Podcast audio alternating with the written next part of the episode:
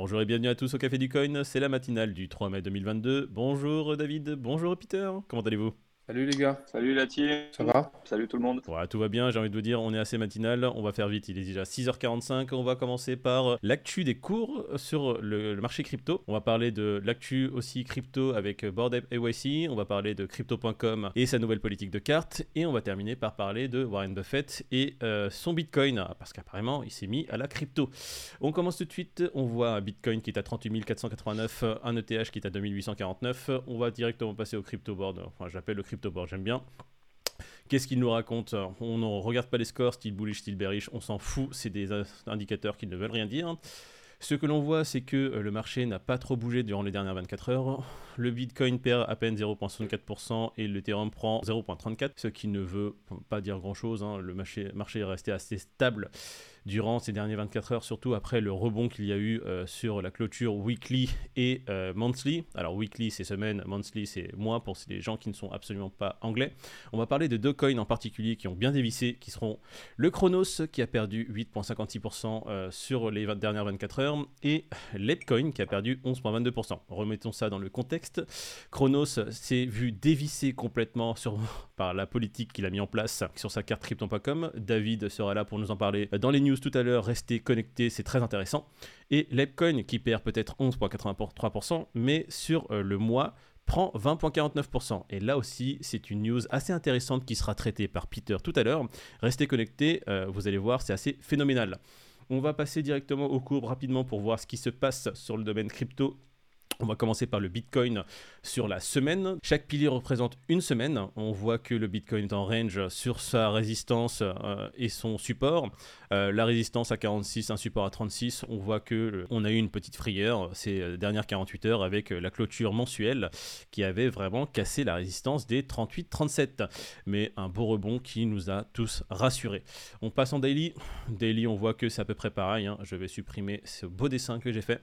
On est en range complet hein, sur euh, déjà la résistance majeure des 35 qui a été touchée il y a assez longtemps, le 22 janvier 2022. On est en range depuis entre 47, vous voyez, des beaux rebonds et des beaux rejets qui ont été faits à ce niveau-là. On n'a pas réussi à casser les 47, euh, même si on était à plus de 108 quand on remonte assez loin. Hein. Euh, on est très loin de nos plus hauts historiques. On est en range, on est en train de faire ça. C'est assez embêtant pour les gens qui veulent voir un Bitcoin, un bull run phénoménal jusqu'au euh, jusqu'au 100K du Bitcoin. Qu'on soit clair, on entend euh, sur les réseaux sociaux depuis plus d'un an des gens qui nous disent euh, le bear market arrive, le bull market arrive. là, franchement, d'un coup d'œil, quand on regarde et quand on sait lire une courbe Ishimoku, là, il se passe rien. on ne peut absolument pas dégager de tendance particulière. La tendance est totalement neutre. On ne peut même pas dire s'il y a un bear market ou un bull market. Tant que des résistances ne sont pas cassées, tant que des supports ne sont pas cassés, on ne saura pas ce qui va se passer dans le futur. Là, pour l'instant, on n'entend que des Madariama. L'Ethereum, pareil, l'Ethereum très propre, hein, qui fait son range tranquillement en tendance semaine entre euh, son support et sa résistance.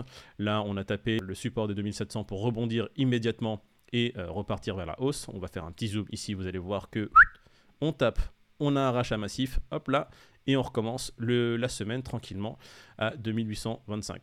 Euh, là, on est en daily Aujourd'hui à 2849, vous voyez le support des 2700 a été tapé et a été racheté massivement.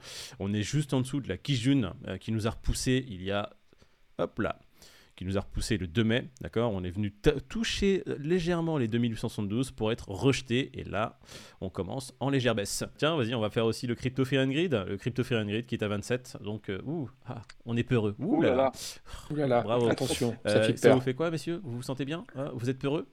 Bah, la journée va plus être la même maintenant que tu m'as Ah mon dieu, c'est vrai que là, oh, ma journée va être totalement différente. On le rappelle, nous sommes investisseurs long terme. Ce qui se passe euh, au quotidien ne nous affecte absolument pas. Voilà pour les news, on va dire, sur les cours. On va faire très court pour ne pas faire une vidéo longue comme hier. On va passer directement à l'actu. On va parler du Panama avec David. Il y a le Panama qui euh, s'apprête, selon toute vraisemblance, à adopter le Bitcoin. Encore un ah. pays sud-américain. Il y a eu le Salvador, il y a le Panama. Il se peut aussi que l'Argentine euh, accepte aussi, dans le sens où euh, il y a certaines banques qui proposent l'achat de Bitcoin. Si j'ai un commentaire à faire, il faudrait le mettre en exergue par rapport à ce qui se passe sur le marché européen qui essaie de réguler très fortement les cryptos et qui ne les voit pas comme des monnaies, et euh, d'autres pays qui l'adoptent directement comme des monnaies. J'ai l'impression qu'il y aura un moment un clash au niveau mondial entre les pays qui l'ont adopté comme des monnaies et des gens qui vivent dans, dans des contrées, on va dire, dans des régions du monde où ils disent que ce n'est pas une monnaie mais euh, c'est un asset financier donc il faut le taxer, etc. Je ne sais pas euh, comment ça va se passer. Ouais, mais c'est toujours pareil, dès que tu as une grosse, un pays, un État et tout qui est régi par plein de réglementations, dès qu'il y a un truc nouveau ou quoi, ça tente toujours de tout contrôler, de tout réguler avant des lancements. Exactement.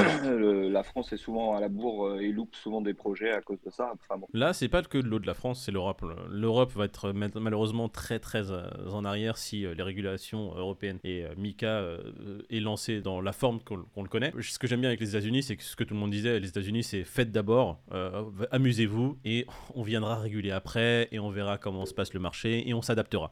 La France, et l'Europe, c'est directement. Ah, c'est un pays de penseurs. Ah c'est un pays de penseurs, c'est un pays. Euh, j'ai pas envie de le dire parce que sinon je vais me biper.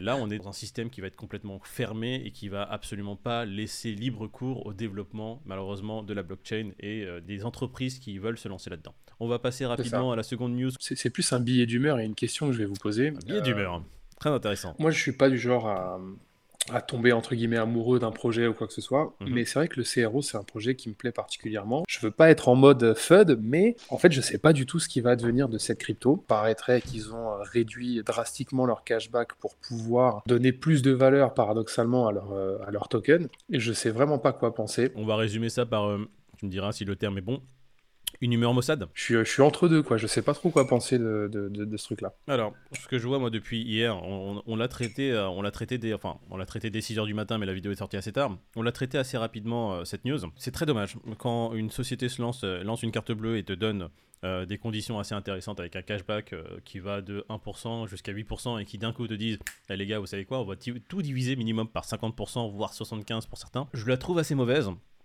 euh, sachant que la carte était très intéressante pour le cashback qu'elle donnait. Dès le 1er juin, les conditions ne sont absolument plus intéressantes. Il faut savoir que cette carte, si on rentre dans les détails, elle n'a absolument pas les mêmes garanties qu'une carte Gold. Par exemple, l'avantage d'une carte Gold, quand vous, quand vous achetez un billet d'avion, par exemple, vous avez toutes les sécurités et les assurances derrière. Quand vous achetez, quand vous louez des voitures, vous avez énormément d'assurances. La carte Crypto.com, à part vous donner des lounges complètement pété dans les aéroports, et je pèse mes mots, hein, euh, pour avoir acheté des billets d'avion et avoir eu euh, droit à des On sent le mec qui a testé. mais c'est ça, bien sûr. Des lounges, mon vieux, euh, t'as même pas envie de mettre le pied dedans. Même, les, même le personnel aéroport te dit, c'est pas la peine, va au Starbucks, tu vas payer 3 euros, mais tu vas te sentir tellement mieux. T'as aucune assurance. D'accord Le seul truc intéressant, c'est d'avoir des lounges. En France, tu as des lounges complètement nuls. Euh, quand tu arrives même dans les lounges Air France et qu'ils te disent J'ai la carte crypto.com, je peux aller sur la lounge Et qui rigolent et te disent Monsieur, euh, arrêtez de rigoler, on travaille. Allez, au revoir. Si tu perds le seul attrait du cashback de la carte crypto.com, j'ai envie de te dire Moi, personnellement, je ne l'utiliserai plus. La carte crypto.com sera mise aux oubliettes. Je pense que là, les gens manifestent leur mécontentement et le montrent grassement sur les cours. Euh, mais, grave. Le, mais cours du, du, CRO qui dévise de 10% et qui ne rebondit pas, alors que tout le marché crypto a bien rebondi hier, ça montre vraiment un mécontentement. Twitter, c'est une bonne vitrine pour ça, pour voir vraiment à l'instant T ce que pensent les gens. Mhm.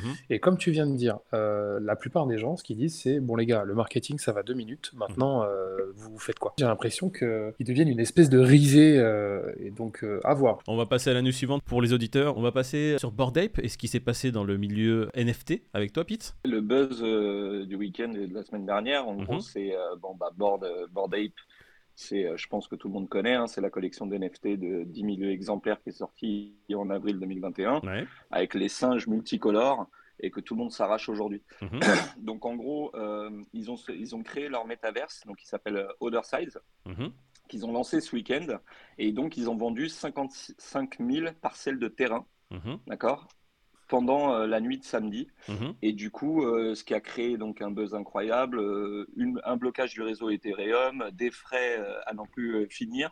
Et ils ont battu tous les records de vente et ils ont engrangé, je crois, 300 millions en l'espace de même pas 24 heures. Mhm. Enfin, c'était folie, quoi. Donc, je voulais qu'on en parle aujourd'hui. En gros, les terrains, il y en avait donc 55 000 unités. C'était vendu au prix de 7 000, 000 euros donc, au mythe mhm. lors de l'achat. Euh, dès que ça a été sur le marché secondaire, genre OpenSea, c'était déjà 19K mhm. l'unité. Et puis, euh, bah, justement, donc du fait de la congestion du réseau euh, le soir du mint, euh, mhm. il y a des gens qui ont été. En moyenne, les frais de réseau, c'était 3000 dollars pour acheter un terrain, juste en frais. Et il y a même des gens qui ont été payés jusqu'à. Alors, j'ai plus le chiffre en tête, mais je crois qu'il y en a un pour acheter deux terrains, il a payé 43 000 dollars de frais. Ce qu'il faut savoir aussi, Moïd, c'est que ça a été. donc, pour le lancement, ça a été. ils ont sorti l'AppCoin pour les règlements. Du coup, c'est ce qui a fait que l'AppCoin, le coin, a pumpé de malade et mhm. qu'il a atteint des prix euh, stratosphériques. Donc là, tu en parlais ce matin, il fait partie des plus grosses baisses sur 24 heures.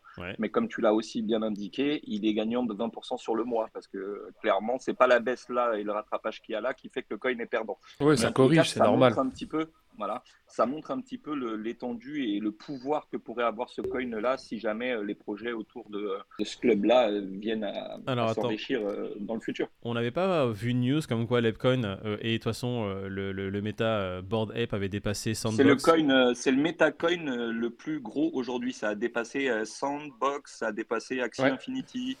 Euh, voilà, l'AppCoin vraiment est passé le premier coin de la Metaverse. Quoi. Voilà, bon.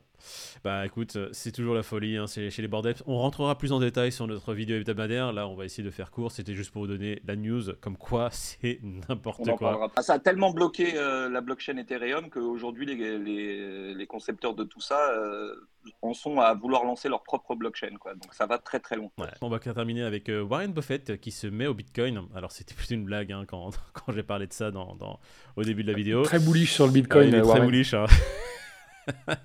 en soi, Warren Buffett qui refait une, petite tirade sur Bitcoin et euh, tout le monde reprend et euh, bon, il y en a beaucoup qui changent ses propos, peut-être parce qu'il parle, il ne parle malheureusement pas anglais. Parce qu'ils n'ont pas lu l'article. Donc Warren Buffett qui a simplement dit que euh, il n'achèterait pas tous les Bitcoins du monde pour 25 dollars et il donne la raison. Donc euh, tout le monde s'est arrêté à cette phrase. Je n'achèterai pas les bitcoins pour 25 dollars. Les gens se foutent de lui en disant que oui, euh, bah, de toute façon, si tu achètes tous les bitcoins pour 25 dollars, le projet ne sert plus à rien parce que tu as tous les bitcoins et euh, c'est quand même le but d'avoir un partage qui soit fait dans le monde entier. que tout le monde puisse en posséder et justement l'utiliser. Warren Buffett a dit ça pourquoi? Lui, il est plutôt euh, investissement qui rapporte du cash flow. Pour lui, euh, la, seule chose qu'il a dite, c'est que si je possède un bitcoin, la seule façon pour lui, entre guillemets, de gagner de l'argent sur le bitcoin, c'est de le revendre avec un profit. S'il garde son bitcoin et il ne le touche pas, et il a raison, il n'a aucun profit à juste faire ça, d'accord? Euh, S'il doit avoir une utilité pour lui qui est de gagner de l'argent, il doit forcément le revendre.